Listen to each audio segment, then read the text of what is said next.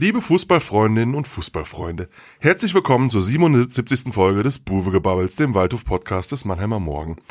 Mein Name ist Alexander Müller und ich begrüße alle Hörerinnen und Hörer. Mit mir im Studio in der Dudenstraße sitzt zum zweiten Mal in dieser Woche schon mein lieber Kollege Thorsten Hof. Hallo Alex. Hallo Thorsten.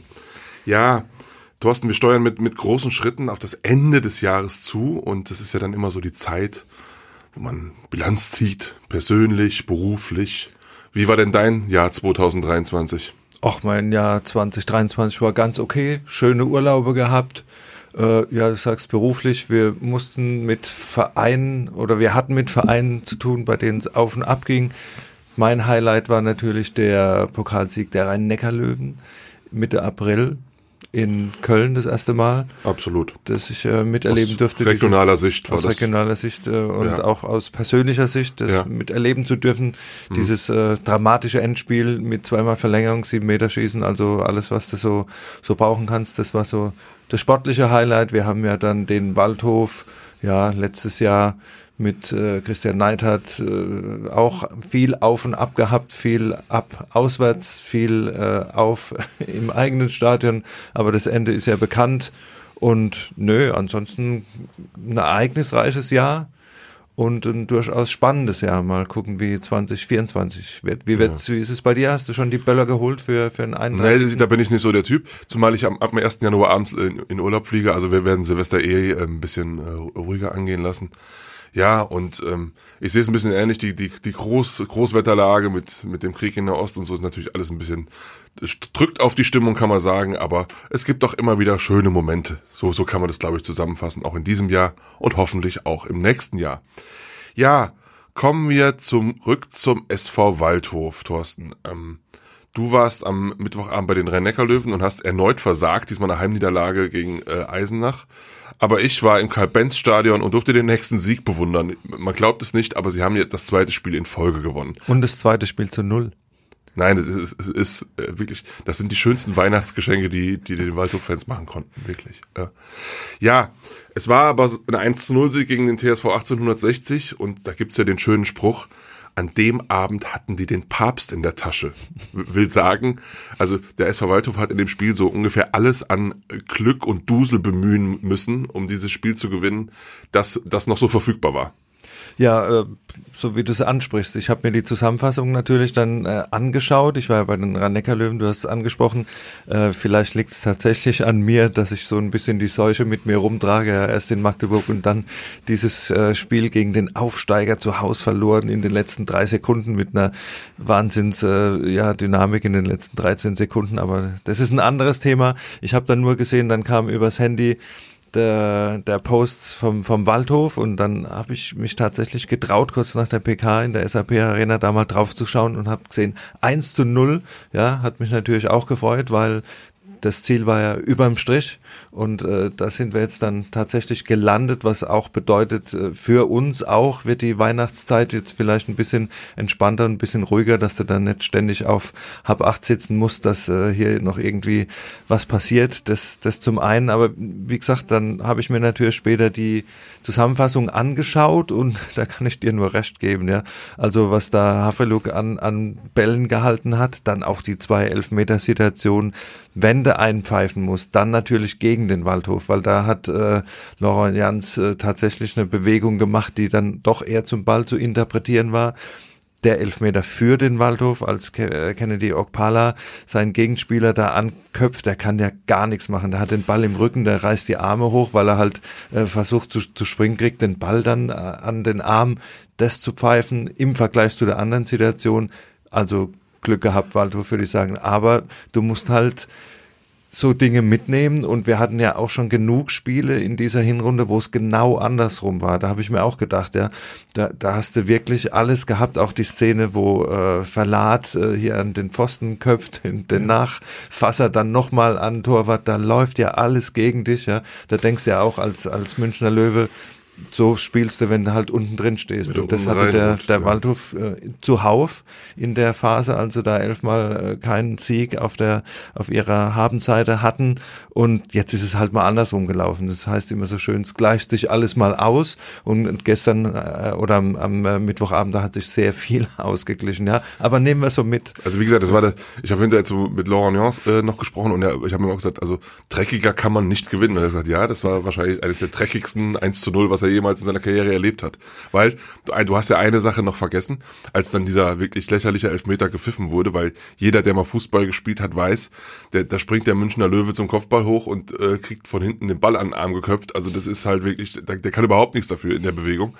Nee, und dann, dann haben die, die äh, tausend Gästefans waren ja da aus München angereist und die haben dann erstmal ihr, ihr vorgezogenes Silvesterfeuerwerk veranstaltet, ja. Da wurde also wirklich alles abgeschossen, das Spiel musste unterbrochen werden. Es dauerte dann fünf Minuten, äh, bis äh, Baxter Bahn äh, antreten konnte.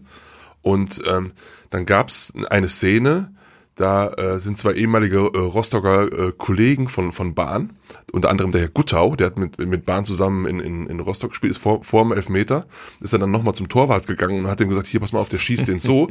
und das hat den Bahn dann ein bisschen verunsichert. Und der Bahn ist ja eigentlich ein sehr, sehr sicherer Elfmeterschütze. Äh, und dann hat er geschossen und äh, Löwentorwart war in der richtigen Ecke, war dran, lenkt den Ball an den Innenpfosten und von da geht er ins Tor. Also das war dann die, die Krönung des Papstes in der Tasche, kann man sagen. Aber wie gesagt, das, das nehmen wir jetzt alles Ja. mal mit und jetzt ist das Jahr auch zu Ende und da spricht im Januar spricht keiner mehr drüber, wie die, dieser Sieg zustande gekommen ist. Ist korrekt. Weil im Endeffekt ist das äh, Zwischenziel erreicht. Waldhof steht überm Strich, geht äh, auf keinem Abstiegsplatz in die Winterpause. Wobei, wie gesagt, kleine Einschränkungen. Halle mit dem Nachholspiel immer noch in der Hinterhand und 60 hat ja auch noch ein äh, Spiel, das sie noch äh, nachholen müssen. Aber es ist jetzt einfach mal so Fakt. Der Waldhof steht auf, auf dem äh, rettenden Ufer sozusagen und äh, hat da ein bisschen Ruhe jetzt in der, in der Wei Weihnachtspause, was bei 60 jetzt wahrscheinlich ein bisschen sich anders darstellen wird. Korrekt, ja. Die müssen einen neuen Trainer suchen, die stehen jetzt auch mit unten drin. Da gibt's ja auch die Verwerfung zwischen Hauptverein und äh, Gesellschafter. Also ja, da, da kann man hier, da haben wir es ja relativ ruhig, ja. Also wenn, du- wenn du dir überlegst, dass der SV Waldhof innerhalb von fünf Tagen dann halt diesen wirklich doch Katastropheneindruck der Vorrunde ein bisschen, ein bisschen besänftigen konnte, sage ich mal. Ja, also das ist jetzt, jetzt ist es immer noch, ist es immer noch eine schlechte Vorrunde, aber jetzt hat man zumindest mal wieder so einen, so einen Hoffnungsschimmer, dass man in der Rückrunde den Klassenerhalt schaffen kann. Und das muss man halt sagen, vor dem Aue-Sieg war die Stimmung ja so am Boden, dass man der Mannschaft überhaupt nichts mehr zugetraut hat. Und da haben sie sich jetzt schon am eigenen Schopf rausgezogen, kann man sagen. Und wenn ich vielleicht noch zum Thema Papst in der Tasche anfügen kann, am äh, Dienstagabend ja das Spiel Rot-Weiß Essen gegen Halle. 0 zu 2 schon zurückgelegen. Eigentlich muss es 0-3, 0-4 stehen für Halle. Äh, Ball auf der Linie gerettet und äh, alles, was, was drin war. Und dann verlieren die das noch 3 zu 2, die Hallenser, ja. In der 90. kriegen sie das, das dritte. Das gehört ja dann auch dazu, was das Tabellenbild Bild betrifft, weil wenn das für Halle ausgegangen wäre, da hätten die ja am Mittwochabend gewinnen können, so wie sie gewollt hätten. Sie wären einfach auf dem Abstiegsplatz ins, ins neue Jahr gegangen. Ja. Und also da war in dieser Woche lief doch schon sehr viel für den Waldhof, ja. Ist, ist korrekt. Und also, wenn wir mal auf die Tabelle generell gucken, wie sieht's aus? 20 Spiele, 20 Punkte, minus zu 11 Tore, ja. Negative Torbilanz, aber ja, ob 40 Punkte in der Rückrunde dann langen würden. Wir haben jetzt ja schon das erste Spiel der Hinrunde praktisch absolviert. Es waren dann 17 in der in der Hinrunde 34 Punkte, wenn man das mal zwei nimmt, werden wohl nicht reichen. Gerade Werden jetzt- definitiv nicht reichen. Gerade jetzt auch, weil von unten gepunktet wird. Duisburg punktet jetzt, ja, Lübeck hat gewonnen in Sandhausen, auch relativ überraschend, 2-0 geführt, am Ende ein 2-1 über die Zeit gebracht. Der erste Gegner übrigens im neuen Jahr, das ist gleich dann ein absolutes Sechs-Punkte-Spiel, wobei es ja immer heißt, es gibt keine sechs Punkte da zu verteilen. Aber wenn du auf die Tabelle guckst, es sind genau die, entweder hast du sechs Punkte Abstand besser nicht verlieren Spiel. oder du hast dann halt einen Gleichstand und dann Ja. wird's wird's wieder kitzlig. ja, und wie gesagt, du hast auch ein bisschen auf die Tabelle geguckt, auch was auswärts betrifft und äh ja, wie gesagt, das ist eigentlich so, da kommen wir schon zur Bilanz der Vorrunde im Endeffekt. Ja, also 20, 20 Spiele, 20 Punkte ist ähm, immer noch eine sehr, sehr maue Ausbeute, das muss man sagen. Rehm hat ja auch schon äh, vor dem Löwenspiel gesagt, klar müssen wir eine bessere Rückrunde spielen, als wir eine Hinrunde gespielt haben, hat Präsident Beetz auch nach dem Spiel gegen 1860 am, am Mittwochabend auch nochmal betont. Klar ist, dass mit dem Aufwand, den wir hier betreiben, erwarten wir, dass die Rückrunde besser wird, aber das muss man auch erwarten können. Ähm, insgesamt, wenn man das mal so Revue passieren lässt, äh, Rüdiger Rehm ist hier mit als, als großer Hoffnungsträger hingekommen, ja. Alle haben sich gefreut, äh, einer mit, mit, mit Waldhof-Vergangenheit, der den Verein kennt, der den Verein auch irgendwie einzuschätzen weiß, auch lebt, ja, von seiner Art her gut hier hinpasst, wie ich finde. Und ähm, dann gab es so einen holprigen Start, wo sie am Anfang äh, kaum gepunktet haben, dann hatten sie eine ganz gute Phase mit einem Auswärtssieg in Münster, einem Heimsieg gegen Halle, da, da, da schien es sich so anzulassen, dass, dass, dass sie sich zumindest im Mittelfeld etablieren können. Und dann gab es dieses, ähm, dieses Spiel gegen Ulm, wo, wo sich Julian Riedel relativ früh an der Mittellinie eine ganz doofe rote Karte äh, abholt. Nach ja. 13 Minuten, ja. Ja, ich glaube, Jans zieht hinterher auch noch gelb-rot, also mit zweimal in Unterzahl. Und das ist so der Knackpunkt gewesen und ab dem Zeitpunkt ging es halt so, ging es halt immer so weiter nach unten. Dann haben sie, dann haben sie zwar nochmal gegen Freiburg 2 nochmal noch mal ein Spiel gewinnen können, aber es, es war insgesamt dann im Oktober November war es dann ganz, ganz übel. Also, wie gesagt, das, der erste Sieg war ja dann wieder Mitte Dezember, erst gegen Aue, 77 Tage Durststrecke. Und da musste man sich schon ganz, ganz große Sorgen machen. Ja, es war auch von der spielerischen Entwicklung einfach, äh, ja. ging es wirklich, äh, es war keine Stagnation, sondern es war Rückschritt, ja, und zwar ständig äh, Rotation, es waren verschiedene Systeme, aber du hast die, die Idee, die der Waldhof auf den Platz bringen soll, will, die hast du überhaupt nicht gesehen, ja, es war nur noch so ein, ja, ein Anwesenheitsdasein mit äh, Versuchen. Irgendwas äh, zustande zu bringen. Aber auch, äh, wie gesagt, defensive Schwäche und nach vorne ging kaum noch was. Also es war, war wirklich, da hast du dir wirklich äh, extreme Sorgen machen müssen. Und jetzt kam es, glaube ich, so, dass sich die Mannschaft jetzt auch wieder ein bisschen stabilisiert hat. Ich glaube, die letzten drei Spiele war jetzt auch die Formation immer dann immer relativ, relativ ähnlich, ähnlich oder die letzten zwei auf jeden Fall. Mhm. Und äh, ja, jetzt hast du endlich mal so ein Gerüst, auf dem man vielleicht wieder aufbauen kann und das auch in die Rückrunde tragen kann. Ja, ich will ein, ein ganz klein bisschen dann Wasser dann doch in den Wein schütten, weil man muss halt sagen, das gegen Aue war eine solide Leistung, gegen 60 war es jetzt ein Glückssieg, also da muss eine fußballerische Entwicklung auch noch angestoßen werden. Also das war, die sechs Punkte dürfen jetzt nicht drüber hinwegtäuschen, dass man denkt, es ist alles gut, um Gottes Willen. Also es ist wirklich, gerade das, das Löwenspiel hat auch wirklich gezeigt, wo diese, wo die Probleme in dieser Mannschaft liegen. Und wir werden ja dann im späteren Verlauf des Podcasts auch nochmal drauf zu sprechen kommen, in welchen Mannschaftsteilen man äh, sich verstärken sollte. Und äh, gerade im Spiel nach vorne, wenn man sich die erste Halbzeit angeguckt hat, da waren die, die Löwen waren so dominant, die haben, die waren körperlich besser, die hatten mehr Struktur, die waren torgefährlicher. Also da ist, da ist, es liegt noch vieles im Argen. Das hat aber auch Rehm gesagt das darf jetzt, diese beiden Siege dürf, darf das nicht übertünchen, die, die Probleme, die die Mannschaft weiterhin hat. Ja. Gut. Wenn wir dann die sportliche Bilanz damit erstmal so beenden würden, ähm, kämen wir vielleicht zu den Entwicklungen abseits des Platzes. Was ist eigentlich so passiert im Verein und in der Spielbetriebs GmbH im zurückliegenden halben Jahr?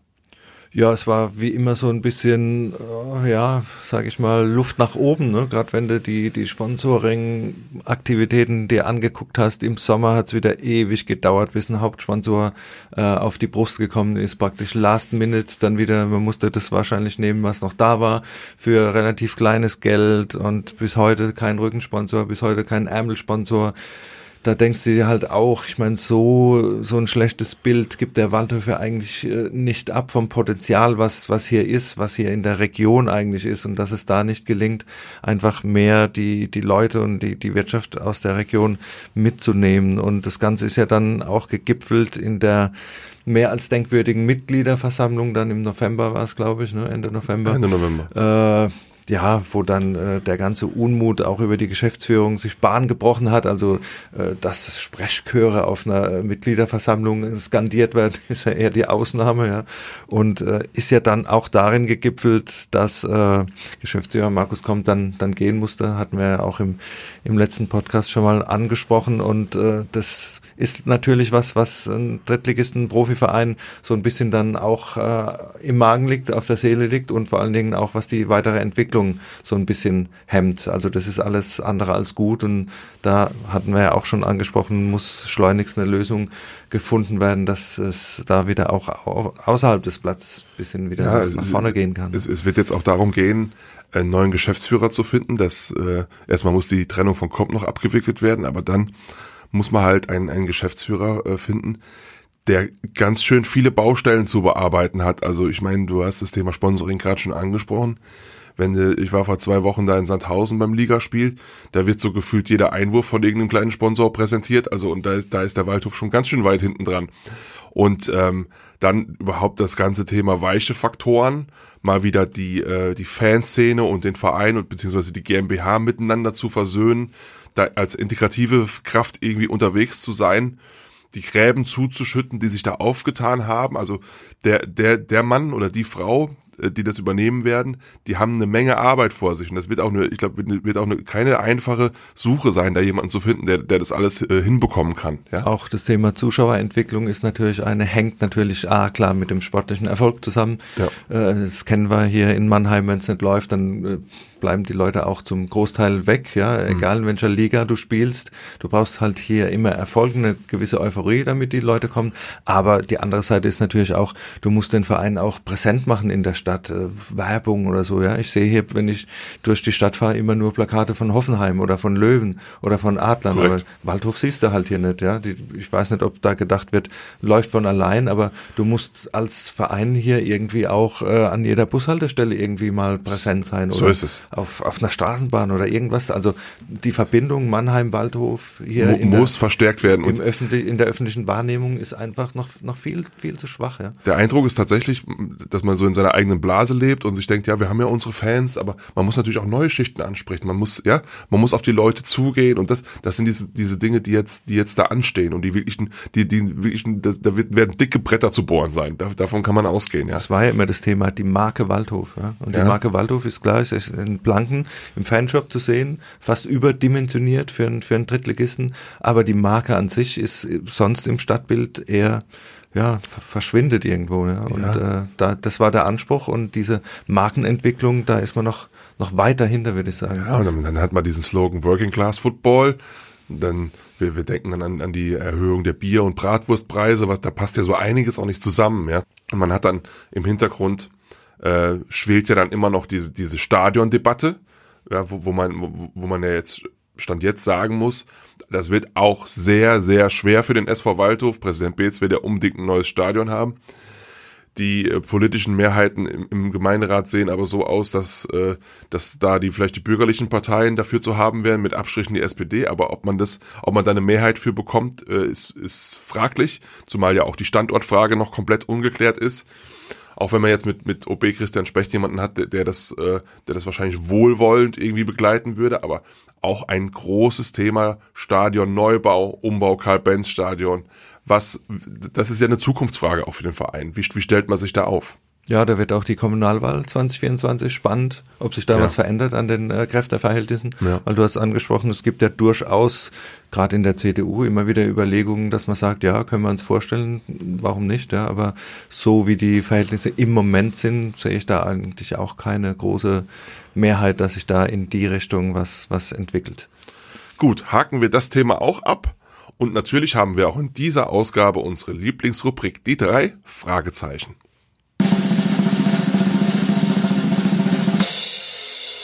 Ja, und beginnen wir doch mit unserem Top der Vorrunde. Alex, was haben wir denn da gefunden? Ja, es, es gibt einen jungen Mann aus Neustadt an der Weinstraße, der Aufsteiger der Saison, der Hoffnungsträger für alle, die in der Waldhofjugend äh, von einer großen Karriere träumen, Kennedy Okpala. Ja, absolut. Äh, zwei Tore waren es jetzt? Drei Saisontore. Drei, drei Saisontore sogar mit seinen 19 Jahren und äh, wie gesagt aus der aus der über die zweite Mannschaft rangeführt worden in der Sommervorbereitung. Den müssen wir mitnehmen, den beobachten wir mal. Profivertrag bekommen, seine ersten Einsätze gehabt, dann getroffen äh, gegen Freiburg, glaube ich, war das erste Tor. Ne? Und äh, ja, absolut erfrischend, unbekümmert wie er spielt, wie er reingeht, macht sich keinen Kopf. Und die andere Seite ist natürlich auch äh, was haben wir sonst noch für Stürmer, ja? Wenn jemand, der so aus, aus dem Nichts kommt, praktisch die alle, alle überholt. Und da musst du halt wirklich sagen, da müssen sich die anderen wohl auch ein bisschen an die Nase fassen. Und da ist sicherlich auch Verbesserungsbedarf, äh, was die Rückrunde betrifft, was die personelle Aufstellung betrifft. Also das Gebe ich, ich möchte, möchte da überhaupt nicht den, den Aufschwung und äh, die Qualität von, von Kenny da irgendwie schmälern. Ja? Also absolut erfrischend, war ein belebendes Element, macht immer Spaß ihm zu, zu gucken, wie er sich da einsetzt und reinhaut und hat natürlich noch Luft nach oben, was die Technik betrifft, die Ballbehandlung und so weiter. Aber äh, das ist so ein, so ein Junge, an dem du, du Spaß haben kannst. Aber der braucht natürlich noch zwei, drei, mit denen da, er dann auch verlässlich da, da vorne wirbeln kann. Und da muss man natürlich tatsächlich ja. echt nachlegen. Und wenn du das mal ins, ins ganz große Bild einordnen willst, es, es zeigt ja auch, dass der SV Waldhof, der in seiner DNA ja immer die Jugendarbeit als, als wichtigen Faktor drin hatte, dass der auch wieder dahin kommen kann, äh, eigene Leute auszubilden, diese dann zu Profis machen und die dann halt vielleicht sogar irgendwann mal Transfererlöse bringen. Ja, ich sag nur unter Haching, die ja dann für den Adeyemi-Transfer da von, von Salzburg nach Dortmund damals sechs Millionen eingestrichen haben. Also man kann mit guter Jugendarbeit, und da sind sie ja dran, äh, das wieder aufzubauen, aber es, es geht da bestimmt noch mehr. Aber man kann mit guter Jugendarbeit auch ähm, Spieler an die Profimannschaft wieder heranführen, so wie es der Waldhof ja in den, in den 80er und 90er Jahren immer wieder geschafft hat. Gut, kommen wir zum Flop der Woche.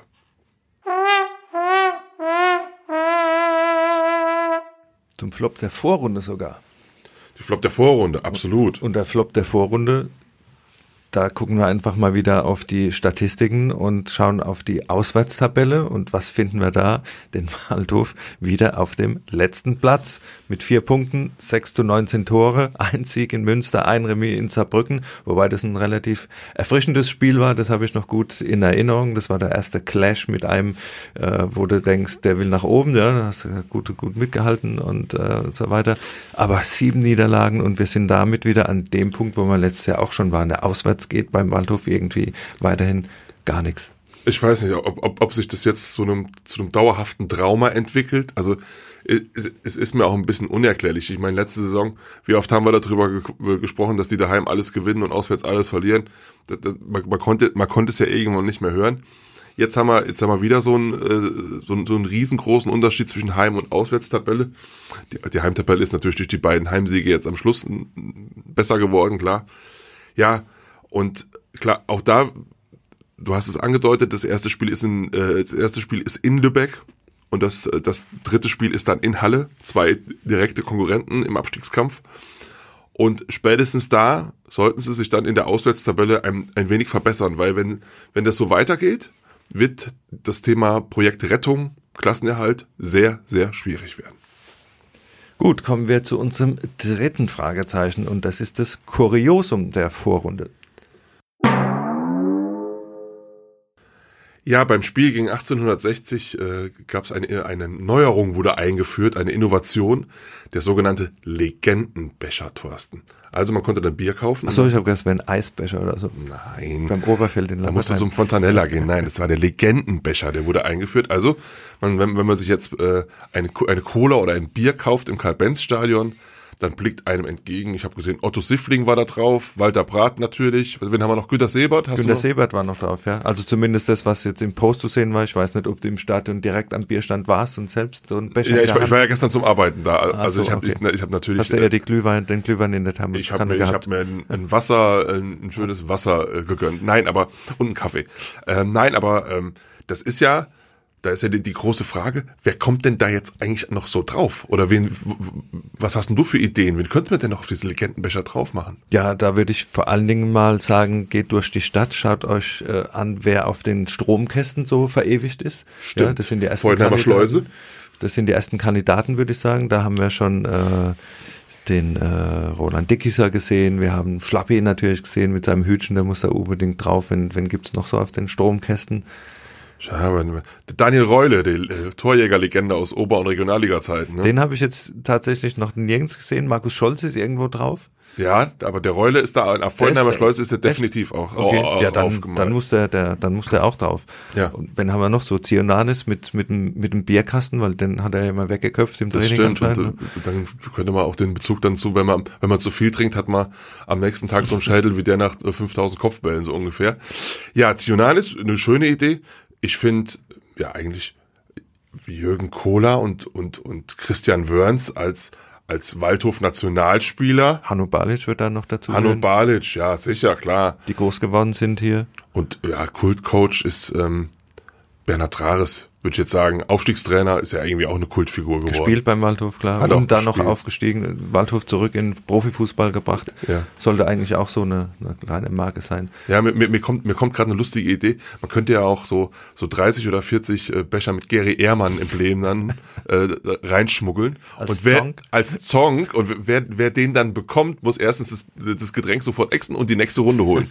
Genau. Wir ja. hatten ja, wir hatten ja den, den Eklat mit dem FCK-Becher, der da die Runde gemacht hat, irgendwie vor zwei, drei Wochen. Stimmt. Und ja, das ist eigentlich eine schöne Idee, dass man da irgendwie nochmal so ein bisschen einen kleinen Anreiz schafft, wer die nächste Runde holen muss. Wer dann den Gary praktisch, äh, Wer hat den, wer hat den wer, Gary? Den, wer hat den Gary? Das würde, das wäre, ich glaube, das könnte auch den Getränkeumsatz nochmal ankurbeln, weil das, Absolut, weil das ein lustig, lustiges Spiel würde. Der schwarze Peter Gary Ehrmann. Nee. Kommen wir wieder zum Sportlichen und wir machen noch einen kleinen Ausblick zum Ende des Jahres. Was steht an? Wie geht es weiter beim SV Waldhof, Thorsten? Ja, die Temperaturen sind ja gerade ein bisschen unangenehm, die Feuchte auf den Plätzen ebenfalls. Ich glaube, der Platz im Karl-Benz-Stadion hat jetzt auch mal eine, eine Rübenacker. Rübenacker hat jetzt auch mal eine Pause verdient, damit er sich wieder ein bisschen erholen kann bis ins Mhm. Frühjahr. Und das lenkt natürlich den Blick auf die, äh, vor, auf die Vorbereitung auf die Rückrunde. Trainingsstart ist, glaube ich, so am 3. Januar. hat man 3. Januar gehört, jetzt, ja. durch den Sieg gegen die Löwen haben sie einen Tag mehr bekommen. Und tatsächlich ist wohl angedacht, dass man auch ins Warme fliegt und äh, unter vernünftigen Bedingungen sich ein bisschen vorbereiten kann. Genau, Da war ja immer ja. Die, die türkische Riviera war zuletzt immer Anlaufpunkt und da hört Da- man auch so zwischen den, ja, wird ein bisschen gemunkelt, dass es da wieder nach, nach äh, Belek da in die Richtung geht. da in die Kante. Da sind ja, Ja. da sind ja relativ viele Mannschaften unterwegs. Wie, wie, wie man so hört, ist, glaube ich, Magdeburg ist da, Dresden ist da im Januar. Ähm, auch die, die Freunde von Betzenberg äh, beziehen da auch ihr Quartier in der Nähe. Also es sind so es sind ein paar da. Und ähm, ja, also das, die Anzeichen verdichten sich, dass sie das machen werden. Da werden wohl gerade Angebote sondiert und dann, dann wird man das wohl machen. Ähm, und man wird dann so ungefähr Pi mal Daumen will man so eine Woche vor dem, vor dem Restrundenstart in Lübeck, das geht am 20. Januar geht's ja weiter, will man dann, will man dann wieder zurück sein und dann in einer guten Verfassung ins neue Jahr starten. Ja, damit man sich hier wieder ein bisschen akklimatisieren kann, weil, äh, wie gesagt, die Plätze und die Temperaturen werden sich ja nicht ändern über die Zeit, sondern musste ich ja auch Nee. hier wieder ein bisschen dran gewöhnen. Dann geht's am 20. Januar tatsächlich in Lübeck weiter und dann haben wir da sofort eine englische Woche, die sich anschließt. Ist Ja. unschön. Da geht's zu Haus gegen Dresden. Dienstag oder Mittwoch ist noch nicht äh, genau terminiert und dann tatsächlich, du hast es angesprochen, das Auswärtsspiel in Halle. Also da musste gleich von 0 auf 100 da sein. Da kannst du nicht irgendwie sagen, na, wir gucken jetzt mal, wie wir reinkommen in die Rückrunde, sondern wenn du da von den drei Spielen äh, zu viel verwachst, dann, dann hängst du gleich wieder richtig drin. Dann hast du das Das Dauerthema darf nicht passieren. Und, ja, ja. Ja, was, was uns natürlich auch zum Thema äh, Neuverpflichtungen äh, führt, weil wir haben, wir haben das Zeitfenster jetzt mal so umrissen und es müsste ja, es müsste dann relativ schnell passieren. Man, also, äh, mögliche Verstärkungen sollten ja zumindest mit ins Trainingslager, dass sie die Mannschaft mal halbwegs, äh, halbwegs kennenlernen. Und dann da stellt sich ja die Frage, wo siehst du denn die, den Hauptbedarf? Auf welcher Position? Wo, wo muss ganz dringend jemand her? Ja, wie gesagt, ich habe es vorhin schon angesprochen, im Sturm brauchst du auf jeden Fall jemand. Äh, Okpala allein wird's nicht richten. Sohm, äh, ja, weiß ich nicht, äh, hat, hat seine Szenen gehabt, aber ist auch ein anderer Spieler, der eher von hinten kommt oder der auch jetzt nicht mit den Flanken gefüttert wurde, die er eigentlich braucht als, als Stoßstürmer im Strafraum. Aber dann hast du halt so Kandidaten. Gut, Jesaja Hermann hat tatsächlich gezeigt, dass er jemand Punktuell. sein kann, der eine Mhm. Verstärkung sein kann.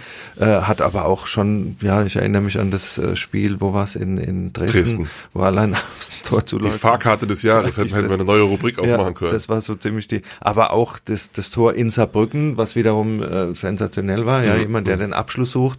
Ich denke, der kann sich da durchaus noch weiterentwickeln, wenn er fit bleibt. Aber dann hast du halt so Kandidaten wie Mabea, der überhaupt keine Rolle gespielt hat. Und Gattermeier. Äh, Gattermeier im offensiven Mittelfeld. Da ist sicher äh, Potenzial, dass du jemand abgeben kannst und dann gucken, dass du A für den Sturm jemand kriegst, dass du in der Abwehr vielleicht noch eine Variante hast äh, als Innenverteidiger, wenn wieder Verletzungen da sind. Klar, Sechelmann ist jetzt wieder da. Äh, du hast Karpstein, der durchaus gezeigt hat, dass er das kann, dass er zweikampfstark ist, dass er abräumen kann in der Luft. Ja. Äh, Du hast Riedel, du hast Segert, aber man hat gesehen, dass da auch äh, ab und zu mal ein paar Wackler drin waren. Also wenn da noch jemand ist, der ein absoluter Stabilisator wäre, wäre es nicht verkehrt. Und auch im Mittelfeld haben wir gesehen, wenn Wagner ausfällt mit der Innenbandverletzung am Knie, dann wird's äh, schnell schwierig. Ja. Wir hatten ja öfter schon gesagt, du hast junge Spieler, die das auf, auf Sicht sicher können, wie ein Riegmann. Äh, auch ein Lockel hat Anlagen, aber ist halt niemand, der das Spiel ordnen kann, noch nicht.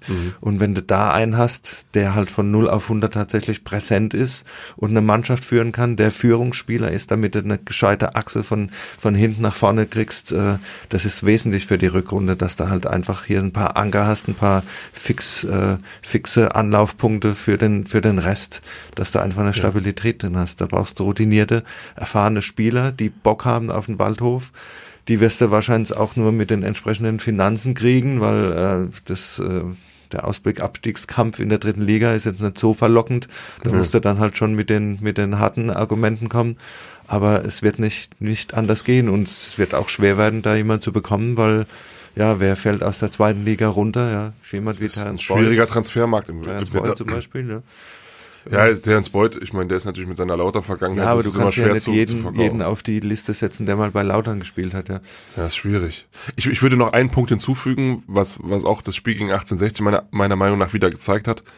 Äh, sie brauchen unbedingt wieder, brauchen mehr Körperlichkeit im Team. Also sie brauchen, In der also dritten Liga brauchst du generell. du brauchst halt noch eine. Kante, also sowohl für die Kopfballduelle, also man hat das gegen die Löwen, hat man das gesehen, da ist dieser Manfred Starke, der hat jeden Zweikampf, da hat der, der mal kurz seinen Arm ausgefahren, dann ist der Arase umgefallen und das ist dann kein Foulspiel, aber du setzt dich halt durch und du, das wirst du auch, auch bei Standardsituationen und so, da fehlt's beim Waldhof, auch sowohl im Mittelfeld als auch in der Abwehr, als auch im Sturm und da wird man halt auch ein Augenmerk äh, drauf richten müssen und ich finde tatsächlich, das Wichtigste in dieser Mannschaft wird sein, dass du einen Stürmer holst von dem Format, wo du sagen kannst, der kann dir vielleicht in der Rückrunde noch zehn Tore schießen. Weil mit, ich glaube, mit, mit, mit dem Angriff in der Form, ähm, nichts gegen Kenny Opalla, wir haben ihn ja eben auch schon zu Recht gelobt, aber wird es möglicherweise sogar Abstiegskampf bis zum Schluss geben. Das, äh, und wenn, wenn man das vermeiden will,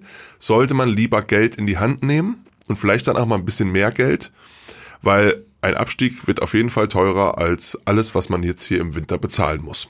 Ja, weil der Fußball, der angedacht war mit den schnellen Spielern über die Flügel, da war jetzt ein halbes Jahr lang Zeit und das hat bislang nicht funktioniert und ich glaube auch nicht, dass es äh, in der Rückrunde funktionieren wird, weil äh, da war jetzt lang genug Zeit in der Vorbereitung, sich einzuspielen, in der Hinrunde sich einzuspielen, die Abläufe zu automatisieren. Man sieht es einfach noch nicht und du musst jetzt wahrscheinlich wirklich tatsächlich einen haben, dem du die Bälle vorne reinhaust und äh, der dann auch äh, eine Abschlussqualität hat, die halt im Moment auch was die Chancenkreation betrifft äh, eher, eher mangelhaft ist. So ist es. Ja, und wir verabschieden uns jetzt so langsam, aber sicher in unseren in so einen Weihnachtsurlaub mit Sind dem Bube gespannt gebaut. auf die Transferperiode, was die uns bringt. Genau, genau. Und ähm, das war's schon wieder mit unserer heutigen Folge und wir freuen uns wie immer auf euer Feedback und weitere Ideen. Schreibt am besten an podcast.mannheimer-morgen.de und folgt uns auf Facebook oder Instagram. Lasst uns ein Abo da, damit ihr auch in Zukunft keine Folge mehr verpasst. Der Mannheimer Morgen hat auch einige andere hörenswerte Podcasts im Angebot, zum Beispiel den Adlercheck, Mensch Mannheim, den Nachrichtenpodcast Mannheim Kompakt und seit kurzem unseren tollen Nachrufe-Podcast Weiterleben. Wir melden uns wieder am 18. Januar vor dem ersten Spiel des Jahres 2024 beim VfB Lübeck. Bis dahin frohe Weihnachten und einen guten Rutsch wünscht Alex Müller. Und Thorsten Hof kommt gut rüber.